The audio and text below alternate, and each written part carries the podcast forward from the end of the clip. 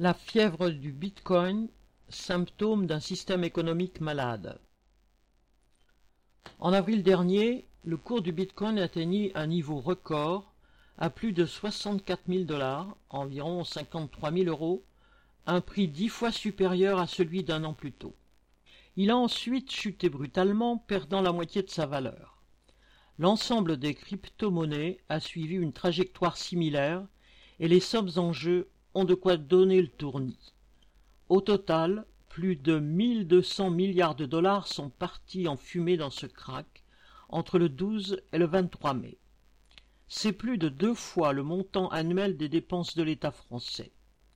Si cet effondrement n'a pas entraîné avec lui l'ensemble de l'économie, les crypto-monnaies restant un secteur relativement marginal, cette spéculation délirante n'en est pas moins symptomatique du fonctionnement du système capitaliste et des risques qu'il fait courir à toute la société. Le bitcoin est la plus ancienne et la plus connue des crypto-monnaies, mais il en existe des milliers. Au moment où cet article est rédigé, il représente un peu plus de 40% de la valeur totale des crypto-monnaies et la deuxième, l'Ether, environ 17%. Créé au lendemain de la crise de 2008, le Bitcoin devait, selon ses concepteurs, constituer une alternative au système financier traditionnel. Contrairement aux monnaies comme le dollar ou l'euro, qui sont émises par les États et les banques, les crypto-monnaies sont générées par des programmes informatiques. Dépourvues de forme physique comme des pièces ou des billets, elles s'échangent par Internet. Toutes les transactions sont consignées dans des registres publics qu'on appelle des blockchains. Celles-ci sont copiées sur de nombreux ordinateurs, gérés par des particuliers ou des entreprises, partout dans le monde. Les transactions sont vérifiées au moyen de calculs mathématiques plus ou moins compliqués par des programmes appelés mineurs, qui, en échange, reçoivent de nouvelles unités monétaires, par exemple de nouveaux bitcoins. C'est au travers de cette rétribution des mineurs que de nouveaux bitcoins ou de nouveaux éthers sont créés et mis en circulation, une opération que l'on appelle le minage entre guillemets. Les promoteurs des crypto-monnaies mettent en avant leur caractère décentralisé et transparent. Elles n'ont pas besoin d'autorités centrales comme les États, ni d'intermédiaires comme les banques. N'importe qui peut participer, à condition de disposer d'une connexion Internet. La blockchain étant accessible à tous, les transactions sont publiques et comme des milliers de machines les vérifient, le système est réputé infalsifiable. Au fil des années, les crypto-monnaies et les technologies utilisant les blockchains ont évolué et trouvé de nouvelles applications. Outre les systèmes de paiement et les services financiers, elles servent aussi à faire fonctionner des services de partage de vidéos ou de fichiers sur Internet, des systèmes de jeux, de paris et de vente aux enchères en ligne, ou encore à récompenser des internautes qui acceptent de visionner des publicités. Une spéculation risquée mais rentable. Les premiers utilisateurs des crypto-monnaies étaient des passionnés d'informatique imprégnés d'idées libertariennes qui y voyaient un moyen de remettre en cause le pouvoir des États et des banques. Des réseaux mafieux ont rapidement compris qu'ils pouvaient s'en servir pour des sites de vente de produits illégaux ou blanchir de l'argent. Les crypto-monnaies ont fini par acquérir une certaine valeur marchande et la hausse de leur cours, parfois soudaine, a attiré des investisseurs à la recherche de profits rapides. La spéculation sur les crypto-monnaies a déjà engendré plusieurs bulles spéculatives. Ainsi, à la fin de 2017, le cours du Bitcoin a brièvement dépassé les 20 000 dollars avant de retomber brutalement. Les gros investisseurs institutionnels, banques et fonds de placement, que les crypto-monnaies étaient pourtant censés détrôner, s'y sont progressivement intéressés, avec tout de même une certaine méfiance. Mais depuis qu'a commencé la crise sanitaire, il y a un peu plus d'un an, de très grandes entreprises se sont mises à y investir des sommes importantes, en premier lieu dans le Bitcoin et l'Ether. Ainsi, le constructeur d'automobiles électriques Tesla a placé une partie de sa trésorerie en bitcoins pour 1,5 milliard de dollars. Il en a ensuite revendu environ 10% avec profit. Le géant du paiement en ligne PayPal a introduit plusieurs crypto-monnaies sur sa plateforme et en a acquis lui-même de grandes quantités. Le gros éditeur de logiciels MicroStrategy a emprunté plusieurs milliards de dollars pour acheter du Bitcoin. Goldman Sachs propose désormais des placements en Bitcoins à ses clients fortunés. La plupart des investisseurs institutionnels s'y sont mis, des banques d'affaires comme BNY Mellon, la plus ancienne banque de Wall Street, aux sociétés d'assurance vie et aux fonds de placement comme BlackRock. Les grands réseaux de paiement électronique comme Visa ou Mastercard ont annoncé l'intégration prochaine des principales crypto-monnaies dans leur système. Les autorités de régulation financière accompagnent ce mouvement. Plusieurs États ont autorisé la cotation en bourse à côté de produits financiers classiques, de fonds d'investissement en crypto-monnaies. Tout récemment, la Banque centrale européenne a émis des obligations sur Ethereum, la seconde blockchain après celle du Bitcoin. Les cours des crypto-monnaies sont pourtant très volatiles. La moindre nouvelle positive ou négative, une simple rumeur ou un tweet d'une personnalité en vue comme le PDG et principal actionnaire de Tesla et de SpaceX Elon Musk, un des hommes les plus riches au monde, suffisent à provoquer des hausses ou des baisses de plus de 10% en une demi-journée. Cette volatilité en fait un placement risqué, mais aussi potentiellement très rentable. D'autant qu'il reste orienté à la hausse. Le cours du Bitcoin, malgré son récent crack, a été multiplié par presque 4 depuis un an, et la valeur de certaines crypto-monnaies moins connues a été multipliée par plus de 20 au cours de la même période. En effet, la grande bourgeoisie dispose actuellement d'une masse énorme de capitaux qu'elle n'investit pas dans l'économie productive, pas assez rentable à ses yeux. Ces capitaux, qui proviennent essentiellement de l'exploitation des travailleurs, sont grossis par la quantité colossale d'argent que les États-Unis injectent dans l'économie au prétexte de surmonter la crise. Aide aux entreprises, prêts à taux extrêmement bas, etc. Ces injections massives qui ont explosé depuis mars 2020 ont contribué à faire enfler de multiples bulles spéculatives, propulsant les indices boursiers à leur plus haut niveau historique. Les crypto-monnaies, dont le cours a augmenté du fait de placements faits par la grande bourgeoisie, attirent aussi les capitaux de plus petits boursicoteurs. Les applications pour smartphones permettant d'acheter et de vendre facilement des crypto-monnaies ont gagné des millions de nouveaux utilisateurs depuis un an, notamment aux États-Unis, et les chaînes YouTube expliquant comment s'enrichir de cette manière voient affluer les abonnés. Une valeur refuge Malgré leur volatilité, les crypto-monnaies passent aux yeux de certains investisseurs pour une façon de se prémunir de l'inflation, perte de valeur de la monnaie. En effet, les émissions massives effectuées par les banques centrales ont fortement augmenté la masse monétaire en circulation. Dans le même temps, l'économie productive tourne au ralenti, tandis que la dette et les déficits des États, qui garantissent en principe la valeur des monnaies, se sont largement accrus. Les ingrédients classiques d'un retour de l'inflation sont donc réunis. Celle-ci commence à apparaître dans les indices des prix à la consommation. Aux États-Unis, celui-ci s'élève désormais à 5% sur un an, son plus haut niveau depuis 2008. Mais cela ne traduit qu'une partie de la réalité. Les cours de nombreuses matières premières se sont envolés au cours des derniers mois, qu'il s'agisse des carburants, de métaux utilisés dans l'industrie comme le cuivre, ou encore du bois de construction. Les prix du transport maritime ont explosé. Ces hausses ne peuvent que se répercuter, tôt ou tard, sur les prix de nombreuses marchandises. Dans le même temps, la spéculation sur l'immobilier continue de faire augmenter les prix des logements, particulièrement aux États-Unis. Les crypto-monnaies, notamment le Bitcoin, apparaissent comme un refuge contre l'inflation en grande partie parce qu'elles représentent une offre limitée. À ce jour, 18,7 millions de bitcoins ont été créés et la mise en circulation de nouveaux bitcoins va ralentir inexorablement jusqu'à atteindre le chiffre maximal de 21 millions fixé par ses concepteurs. Certains économistes comparent donc le bitcoin à l'or, qui existe en quantité limitée à la surface de la Terre, et considèrent qu'il aurait pour fonction de stocker de la valeur à la manière de, des métaux précieux.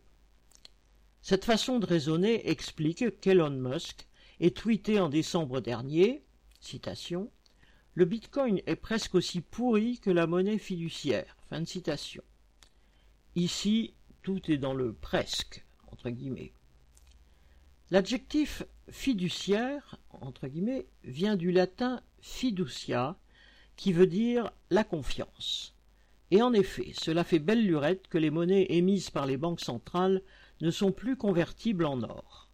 Leur valeur repose essentiellement sur la confiance qu'on leur accorde, et dans certaines circonstances, celle-ci peut diminuer, parfois très rapidement.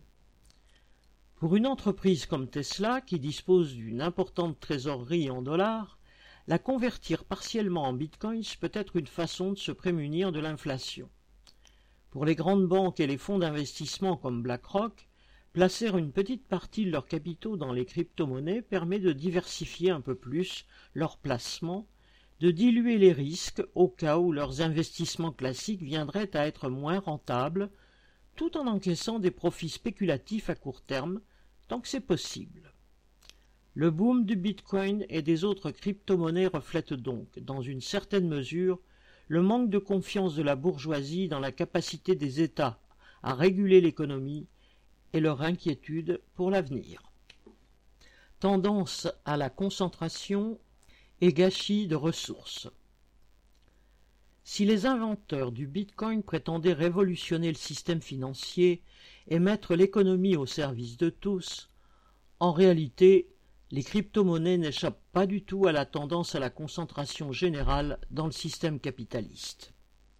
Ainsi, l'analyse de la blockchain révèle de fortes inégalités dans la répartition des bitcoins. Plus de la moitié des comptes existants détiennent moins d'un millième de bitcoin chacun, tandis que les seize mille les mieux pourvus, 0,05% du nombre de comptes, détiennent au total 16 millions de bitcoins, 85% du nombre actuel de bitcoins, soit environ 640 milliards de dollars. Certains de ces gros comptes remontent aux premières années du bitcoin où ils ne valaient quasiment rien et sont parfois devenus inaccessibles car leurs détenteurs ont perdu les codes permettant d'y accéder. Et la plupart appartiennent à de grosses entreprises ou à de riches spéculateurs. Les plateformes permettant d'échanger les crypto-monnaies entre elles et contre des monnaies classiques brassent quotidiennement des dizaines de milliards de dollars de transactions sur lesquelles elles prélèvent des commissions. Les plus grosses sont devenues de véritables banques qui proposent toutes sortes de services comme des prêts, des cartes de crédit, etc. L'une d'entre elles, Coinbase, est désormais cotée au Nasdaq, la deuxième grande bourse new-yorkaise avec Wall Street. Beaucoup sont enregistrés dans des paradis fiscaux comme les îles Caïmans ou les Seychelles. Bref, les crypto-monnaies sont loin d'avoir révolutionné entre guillemets le système financier. La tendance à la concentration est forte également du côté des mineurs. La complexité des calculs nécessaires au minage du Bitcoin ayant augmenté considérablement avec le temps, cette activité est aujourd'hui largement dominée par de grosses sociétés possédant de vastes entrepôts où se trouvent jusqu'à plusieurs centaines de milliers de machines spécialisées. L'augmentation des capacités de minage, particulièrement celui du Bitcoin, engloutit de plus en plus de ressources, car ces machines consomment beaucoup d'électricité et deviennent rapidement obsolètes. Une étude de l'université de Cambridge estime la consommation annuelle nécessaire au fonctionnement du Bitcoin à plus de 110 milliards de kilowattheures, quelque part entre celle des Pays-Bas et celle des Émirats arabes unis. Une simple transaction en Bitcoin nécessiterait plus de 1500 kWh, soit la consommation moyenne d'un ménage américain pendant 54 jours. Des chiffres à mettre en regard du fait que 800 millions de personnes dans le monde n'ont aucun accès à l'électricité. Le minage des crypto-monnaies a provoqué des coupures de courant massives en Iran, en Sibérie et dans la petite république caucasienne d'Abkhazie, les mineurs se sont installés pour profiter de prix de l'électricité très bas. Le gouvernement abkhaze a interdit le minage sur son territoire, mais cette activité est suffisamment rentable pour se poursuivre de manière illégale et faire tomber périodiquement le réseau électrique local. La hausse des cours des crypto-monnaies a accru la rentabilité du minage, du moins pour les plus gros mineurs, qui disposent des budgets les plus importants. Certaines sociétés spécialisées ont commandé ces derniers mois du matériel de minage pour plusieurs dizaines, voire centaines de millions de dollars. Le gâchis n'est donc pas prêt de s'arrêter. Les États veulent garder un certain contrôle sur la monnaie. Malgré la rentabilité des crypto-monnaies, la bourgeoisie n'est pas unanime face à leur développement. Elles échappent en effet au contrôle des banques centrales et posent donc un problème aux États. Or, les États sont les garants des intérêts généraux de leur bourgeoisie nationale. Les crypto-monnaies concurrencent ainsi les banques privées, et si certaines les utilisent volontiers pour spéculer, d'autres y restent très hostiles, comme HSBC, qui interdit à ses clients de transférer des fonds vers des plateformes d'échange. Les porte-paroles des banques centrales et de certaines banques privées répètent que les crypto-monnaies serviraient au trafic de drogue, à l'évasion fiscale et aux attaques informatiques par rançongiciel, entre guillemets, ransomware.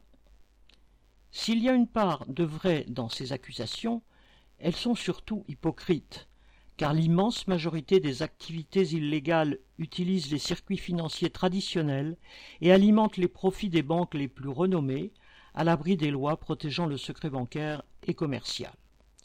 Au fil des années, les États ont adopté des législations plus ou moins permissives ou restrictives face aux crypto-monnaies. Dans les principaux pays impérialistes, leur usage est seulement encadré par quelques règles, comme l'obligation, pour les plateformes d'échange, de vérifier l'identité de leurs clients et pour ceux-ci de déclarer leurs gains au fisc. Les États n'ont rien en soi contre l'utilisation de monnaies électroniques. Au contraire, la tendance depuis des années est à réduire l'usage des espèces.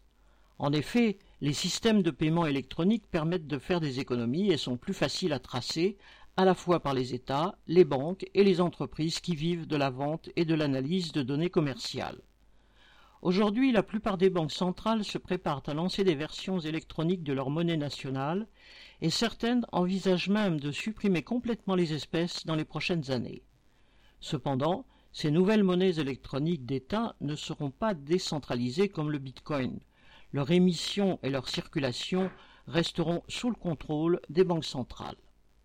Facebook, qui est pourtant une entreprise influente, s'est heurté à cette volonté des États de garder un contrôle sur leur monnaie. En 2017, cette société a lancé un projet de crypto-monnaie destiné à permettre des paiements directs entre utilisateurs sur le réseau social Facebook, mais aussi WhatsApp et Instagram. Ce projet s'est heurté à une levée de boucliers des autorités de régulation monétaire, notamment américaines, et n'a cessé d'être repoussé. Facebook revendique en effet près de 3 milliards d'utilisateurs réguliers dans le monde. Sa nouvelle monnaie aurait donc pu connaître une adoption rapide et massive, bien plus large que celle du Bitcoin. Mais les choix de l'entreprise en matière monétaire auraient alors empiété sur les prérogatives des banques centrales. Facebook a dû reculer et se prépare à n'utiliser qu'une version électronique de certaines monnaies étatiques comme le dollar. Le cas de la Chine est celui du Salvador. Récemment, les médias se sont fait l'écho des politiques de deux États en matière de crypto-monnaie, la Chine et le Salvador. En Chine, le gouvernement contrôle assez étroitement l'économie et limite la quantité de yuans qu'on peut convertir en devises étrangères. Les crypto-monnaies y ont rencontré un certain succès justement parce qu'elles permettaient à des bourgeois, grands et moins grands, d'échapper à ces restrictions. Mais en 2017, l'État chinois a banni les plateformes d'échange de son territoire. Ces plateformes chinoises, qui comptent parmi les plus importantes à l'échelle mondiale, continuent d'opérer, mais depuis l'étranger via Internet. Par ailleurs, l'activité de minage est fortement implantée en Chine, où les coûts de l'électricité sont relativement bas. Plus de la moitié des capacités mondiales de minage se trouveraient sur le sol chinois. Mais dans plusieurs provinces où l'électricité provient de centrales au charbon ou au gaz, les autorités locales viennent d'interdire cette activité pour se conformer aux objectifs du gouvernement central en matière de réduction des gaz à effet de serre. Certaines entreprises de minage chinoises ont donc commencé à transférer leurs installations vers d'autres pays. Les restrictions imposées par l'État chinois envers les crypto-monnaies accompagnent en fait le lancement imminent d'une monnaie électronique d'État. Celle-ci est actuellement en cours de déploiement dans plusieurs grandes villes et sa mise en service au niveau national est annoncée pour les Jeux olympiques d'hiver de 2022 à Beijing.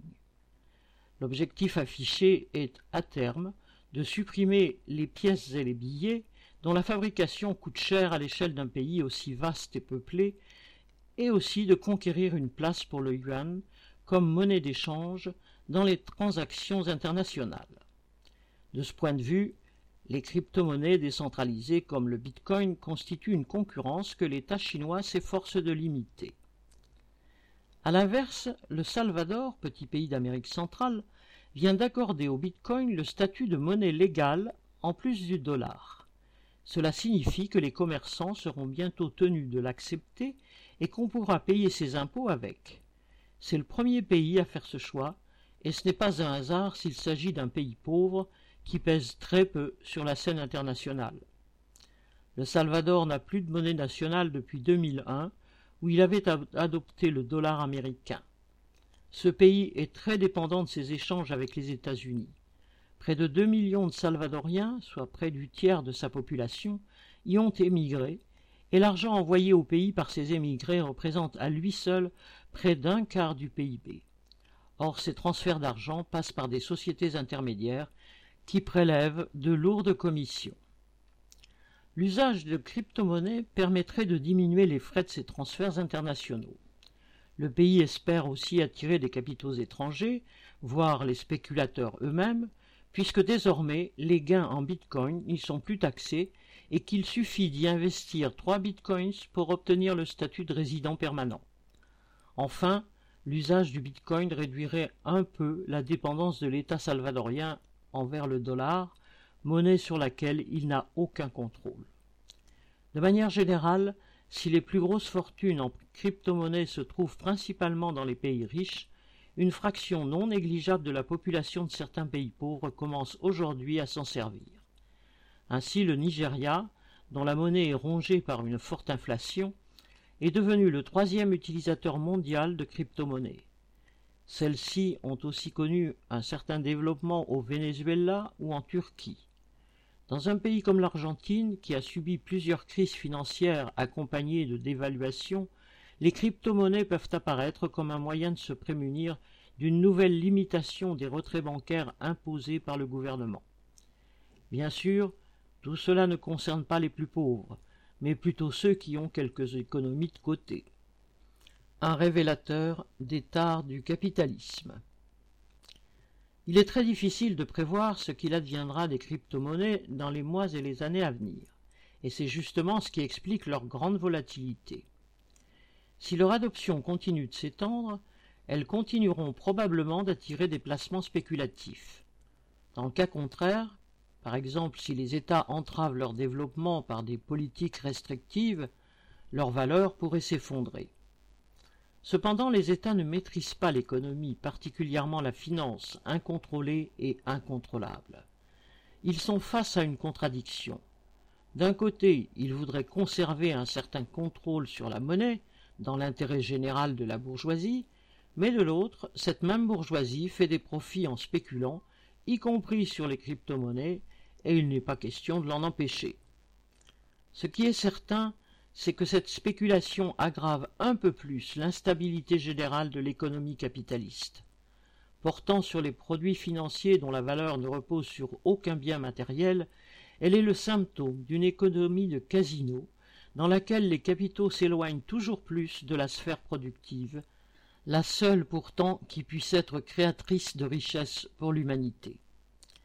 Les risques de krach spéculatifs, le gâchis et les pollutions engendrées par le minage sont des exemples parmi d'autres du fait que la bourgeoisie se moque absolument de l'utilité sociale de ces placements et des conséquences qu'ils peuvent avoir pour l'ensemble de la société. Il est vital pour les travailleurs de stopper la course à la catastrophe dans laquelle nous entraîne la bourgeoisie et son système. Les sommes folles englouties dans la spéculation la classe ouvrière les paye par une aggravation de l'exploitation, les cadences de plus en plus intenables, les pressions à la baisse sur les salaires, la hausse du chômage, les réductions budgétaires sur les services publics, etc. Cependant, les technologies mises en œuvre par les crypto-monnaies, comme les blockchains, ne sont pas en elles-mêmes la cause de cette aggravation et des risques de krach généralisé. Le problème, c'est que dans le système capitaliste, toute l'économie est dominée par la recherche effrénée du profit individuel. La seule issue pour les travailleurs est de s'emparer du pouvoir et d'arracher le contrôle des entreprises à la bourgeoisie. Ils pourront alors planifier l'économie afin de satisfaire les besoins de tous. Cependant, ils ne pourront pas se passer immédiatement de la monnaie. L'usage de systèmes de comptabilité électronique utilisant pourquoi pas une blockchain pourrait alors faciliter la répartition des ressources et le contrôle de la collectivité sur l'économie. Dans ce domaine comme dans bien d'autres, le progrès technique pourrait enfin être mis au service de l'humanité entière au lieu d'enrichir une minorité de parasites. 20 juin 2021